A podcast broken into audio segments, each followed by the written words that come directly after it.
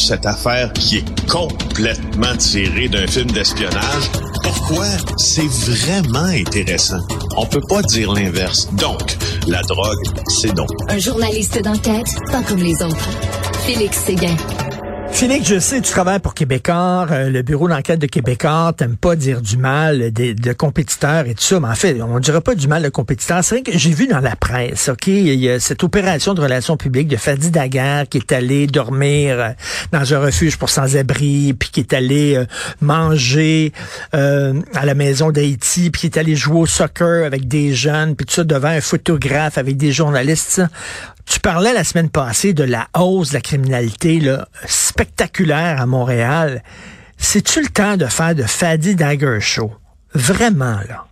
Ben, c'est deux choses. On peut être, euh, on peut être euh, heurté, voire même dérangé par euh, la manière dont, dont Fatih Daguerre se, se, se, comporte avec les médias pendant que la hausse de la criminalité se ressent, se voit sur le terrain, puis elle est marquée, puis en plus elle est documentée par le rapport annuel de son propre service ben de police qui se porte sur l'an dernier, qui fait état de cette hausse majeure, tu l'as bien cité. Maintenant, euh, Fadi Daguerre, on l'a dit euh, à cette antenne à plus d'une reprise, et c'est un constat chez tous mes collègues journalistes de tous les médias, sait comment se faire de la publicité et il sait comment j'emploie le terme utiliser, là, mais je mets de gros, gros guillemets autour. Donc, utiliser les opportunités médiatiques pour, euh, bon, d'abord se faire entendre, faire la promotion de certains programmes, mais et avec succès, mais il faut bien dire faire la promotion de sa carrière aussi. On ne mm, peut pas mm, mm. bien vouloir de faire la promotion, que Fadi Daguerre fasse la promotion de Fadi Daguerre. Maintenant, euh, euh, c'est ce qui arrive. Hein. Pour ceux qui ne comprennent pas ce, ce, ce milieu-là, le milieu, le milieu médiatique, là, souvent, puis, puis je, t'en parle parce qu'on joue dans le même film. Euh, il y, a, y a des organisations, il y a des soit des policiers, soit des organisations publiques, soit des, des, des, des organismes, soit des sources qui se choisissent des poteaux, entre guillemets, euh, dans certains médias, puis c'est avec eux qu'une relation de confiance se développe, c'est avec eux qui traitent. Donc, je peux pas, je peux pas vraiment faire autrement que euh, de dire que c'est c'est comme ça que ça se passe. C'est son programme, là, parce que là, il fait ça pour vanter son programme d'immersion. Pendant cinq jours, les nouvelles recrues vont, euh, ils vont aller vivre avec des sans-abri, puis ils vont aller dans des programmes communautaires, des, des, des, groupes communautaires pour voir comment ça se passe sur le terrain. Ils vont jouer au ballon avec des jeunes, ça.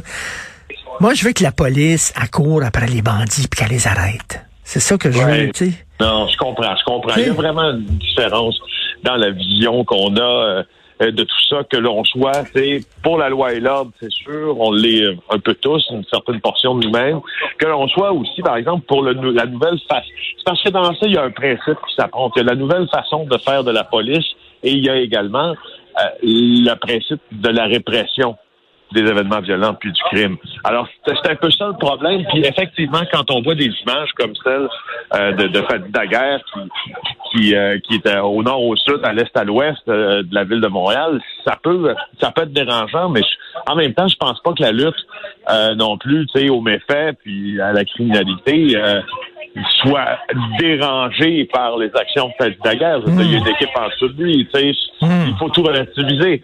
Mais, mais, mais en tout cas, c'est sûr que si il y a eu des meurtres en plus au cours des dernières semaines. Alors, tu sais, ça, ça ben, fait... Il y, a des policiers sur le terrain qui doivent regarder le Fadi chaud qui doivent dire... C'est sûr, c'est sûr. Ah oui, au terrain, c'est ah. sûr, c'est sûr. C'est sûr que ça fait toute une scène. Écoute, tentative de meurtre à Mont-Tremblant, justement. Euh, justement, euh, ben oui, c'est ça. C'est une quinquagénaire qui a été victime de tentative de meurtre par son mari dans le appartement de Mont-Tremblant, survenu dans la nuit de samedi à dimanche, un peu après minuit. Donc, euh, les services d'urgence qui ont reçu un appel concernant un coup de feu tiré à l'intérieur d'un logement de la rue Saint-Roch. C'est une ville touristique, comme vous le savez, Mont-Tremblant Laurentides. Puis là, quand les policiers sont arrivés, ils ont découvert cette femme-là. Euh, elle a été transportée dans un centre hospitalier et puis euh, ben, ils ont arrêté Bernard Deveau, 83 ans. Donc, euh, semble être le, mari de Madame Monsieur Deveau, le, le, mari de 30 ans, son aîné, et il a comparu, puis il a été accusé. C'est un peu la stupéfaction. On sait que cet homme-là euh, était malade. On sait que le couple était plutôt discret depuis son arrivée. Euh, madame réservée, mm. gentille. Euh, alors, je ne sais pas si on va confirmer bientôt, évidemment, euh, l'homicide intrafamilial ou le drame conjugal. ça serait pas, ce serait pas surprenant, Richard. Et c'est quoi cet avocat-là colérique qui a pété les plombs, là, qui a été cité pour outrage au tribunal? Ben, il contre-interrogeait une victime présumée d'agression sexuelle. Euh, puis euh, il a démissionné en pleine salle d'audience. Il a refusé de poursuivre le procès. La juge a dit Regarde, il y a un procès, il faut que ça se fasse. là. Alors, euh, il a démissionné en plein procès. Il a fait comme toute une scène pendant le contre-interrogatoire de victimes présumées d'agression sexuelle. Et là, il, dit, il dit à la juge J'en ai assez de cette humiliation, c'est terminé j'arrête. Il s'appelle Maître Hugues Surprenant. Ça s'est passé le 4 mai dernier. Ça fait 20 ans pourtant euh, qu'il faisait du droit criminel. Puis il se faisait avertir souvent, souvent par la juge Louise Leduc et il représentait l'accusé Madi Mali Tafti dans son procès pour agression sexuelle. Euh, et la vie, en fait, tu sais, dans tout ça, il y a deux choses je ne sais pas s'il traverse un mauvais moment dans sa vie, là, cet avocat. C'est juste qu'au centre de ça, on a un procès pour agression sexuelle. Alors, t'imagines la victime à ce moment-là, elle, c'est quand, quand les Américains disent là, you will have your day in court, là, tu auras enfin l'occasion de te faire entendre devant un tribunal, traduction ben libre. Pour une victime, c'est ce que ça représente la procédure judiciaire. Alors, c'est, c'est, j'ai de la misère à trouver des bonnes excuses à l'avocat pour avoir fait ça, honnêtement. Ben, surtout, on, est en 2023, là, à un moment donné, là, ils sont surveillés, les avocats, c'est pas comme dans, les années 70. Et en terminant, Félix, c'était un grand amateur de musique, moi aussi, mais le, le gangster rap, je suis juste pas capable, c'est pas dans ma culture, mais tu sais, de voir le jeune, là, qui avait, qui, montrait dans ses vidéoclips, là, il était masqué avec sa gang de, de jeunes, puis qui avait des armes, des vraies armes à feu dans les mains, puis tout ça, puis qui a été pincé, là, qui était arrêté tabouin, cette culture-là, -là, c'est vraiment, euh, c'est vraiment toxique. Là. Ouais, ben juste à dire que les billets 50 cents se sont vendus en l'espace d'à peu près une heure pour un concert à Montréal.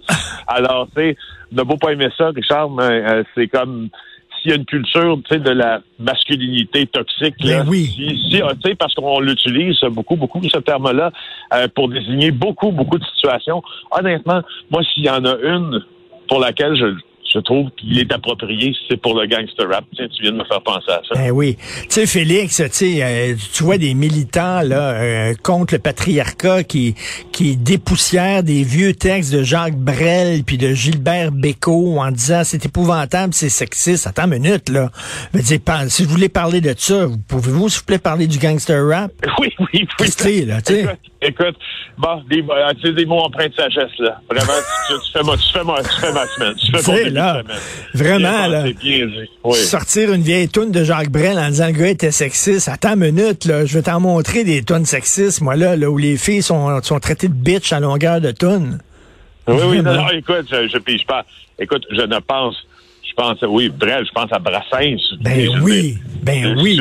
J'ai dit par analyser tous ces textes.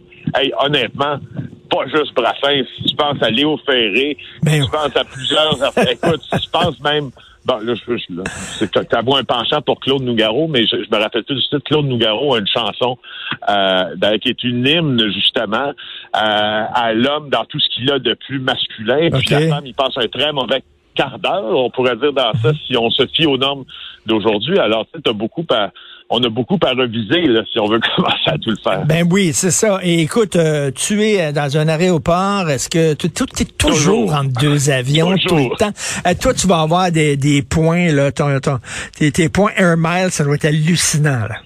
Écoute, moi, depuis que je suis, depuis que j'ai pris l'avion pour la première fois, j'adore l'aviation. J'ai noté tous les trajets que j'ai faits dans un aéronef, tous les trajets. Donc, c'est tous les, pas, pas juste les voyages. Hein, mettons, disons que je fais Montréal-Toronto, c'est noté. Euh, et, tu vois, euh, j'en suis venu à la conclusion après le trajet que je viens d'effectuer. Euh, on est présentement à l'aéroport de, de Val d'Or, que je suis dans mon 4003e trajet unique d'avion.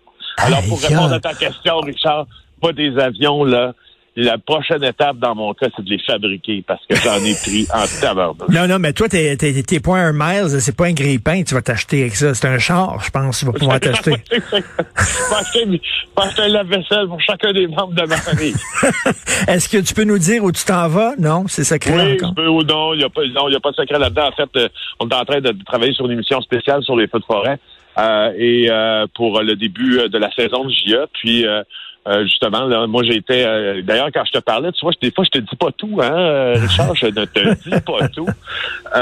quand on s'est parlé la semaine passée, en pleine semaine, j'étais à Chibougamau pendant pensant que la ville était complètement évacuée. J'étais le seul J'étais pas, pas mal tout seul, je le confirme. J'étais à Chibougamau lorsqu'on s'est parlé euh, une journée. Alors, on continue. Eh, ça devait être spécial, marcher dans les rues d'une ville totalement désertée, là. Ça doit être assez spécial. Ah, écoute, moi, y a, écoute, c'est un... C'est ça à quoi ça me faisait penser? Je sais pas si tu as déjà visité certaines...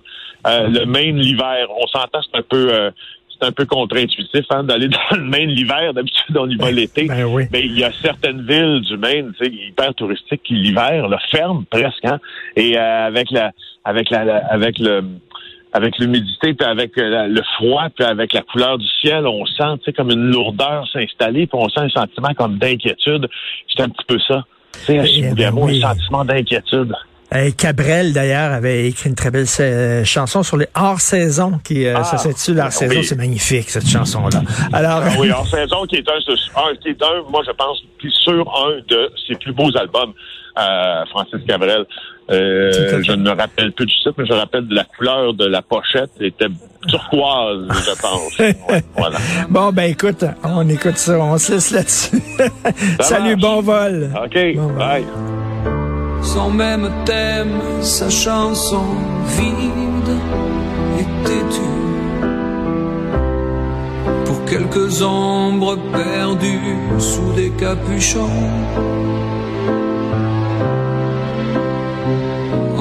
doit être hors saison.